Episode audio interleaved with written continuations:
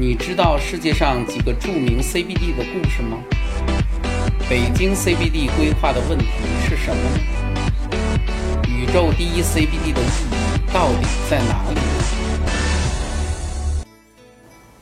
欢迎收看《建筑三百秒》，我是建筑师高强。如果你是一个正在考虑在北京买房的人，你肯定绕不开一个有如魔咒般的地段 ——CBD。北京的 CBD 之强大，向东到燕郊，向南到香河，向北到首都机场，半个北京都笼罩在 CBD 的阴影之下。几乎每一个街头发房地产小广告的，上面总有一句话：“一站到达 CBD。”至于他自己到底在什么地方，他都不好意思印上去。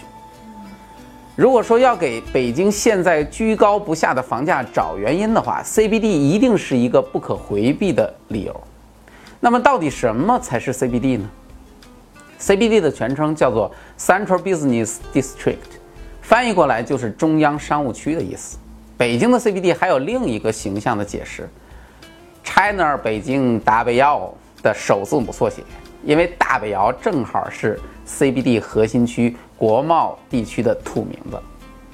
CBD 的概念啊，最早是由美国社会学家伯吉斯提出来的。他搞了一个城市的同心圆模型理论，啊，这个理论其实大家一听觉得很熟悉。位于最中心的正是 CBD，是商业汇聚的中心。世界上的很多重要城市都有非常著名的 CBD，像巴黎的拉德芳斯、伦敦的金融城和道克兰、纽约的曼哈顿。巴黎的拉德芳斯最开始的开发构想，三一年由著名的大神科布提出来，当时法国政府没有接受，一直到将近三十年之后，科布的想法才变成了现实。所以说，大神就是大神。拉德芳斯的建设从著名的展览中心开始，历经五十年的建设，从一个原来的郊区贫民窟，最终成为欧洲最大的商务办公区之一。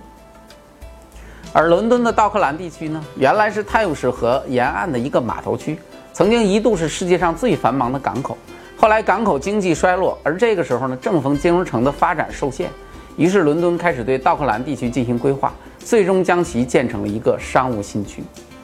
纽约的曼哈顿是大家都非常熟悉的地方，因为那里头被外星人攻击过无数次，没事儿就遭遇个世界末日什么的。曼哈顿是纽约的一个岛，经过多年的发展和规划，现在是世界上最为重要的 CBD 区域。这里的华尔街基本上是属于那种。只要跺一脚，地球都要打个哆嗦的地方。由于世界上的重要城市都有 CBD，我们帝都当然也不能没有。于是，九二年北京总规就首次提出了要建立商务中心区的想法。九三年国务院就批准了，当时说是要在朝阳门到建国门二三环之间建 CBD。到了九七年，政府又决定，嗯，面积不够，要扩大，向东直接扩大到西大望路，用地面积大概四平方公里。两千年的时候，针对这个区域搞了一个国际竞赛，零一年评审，当时那是非常热闹，八家来自世界各地的设计公司拿出了令人眼花缭乱的方案，这些方案都各具特色，但是很遗憾的是，最后据说是因为受现状条件和开发方式的限制，没有选定任何一个方案作为实施方案，最后是由北京城市规划设计院号称是结合了各个方案的优点，整合而成最后的实施方案。这里面我不想去讲太多规划的细节理论，我想说的是，看看当初的这些规划竞赛方案，虽然各不相同，但有一点是一致的，就是每一个方案都在试图建立一套完善和舒适的绿化体系，通过线性的绿地连接起地块中大大小小的街头公园儿。因为北京做 CBD 规划的时候，世界上其他大城市的 CBD 已经规划建设了几十年，在一个高密度区域规划。城市，你永远不需要担心楼建的够不够高，你最应该担心的是这里面除了高楼还是高楼。其实从规划设计的角度上来说，我认为规划只有三种元素：一种是建筑所代表的实，一种是非建筑所代表的空，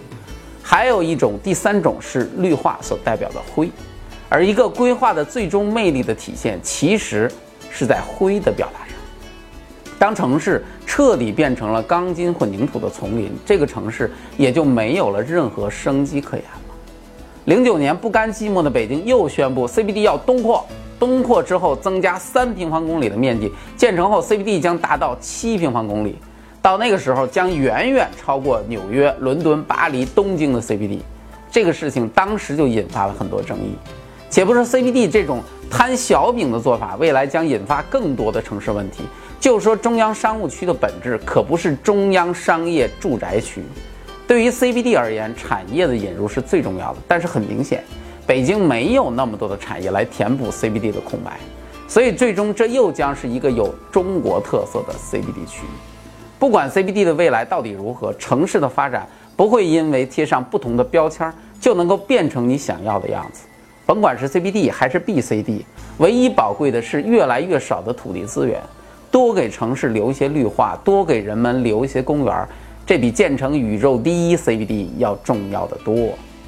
进入微信，点击搜索框，搜索公众号“强词有理”，选择那个黄色的小头像，点击关注，您就可以第一时间看到我们的节目了。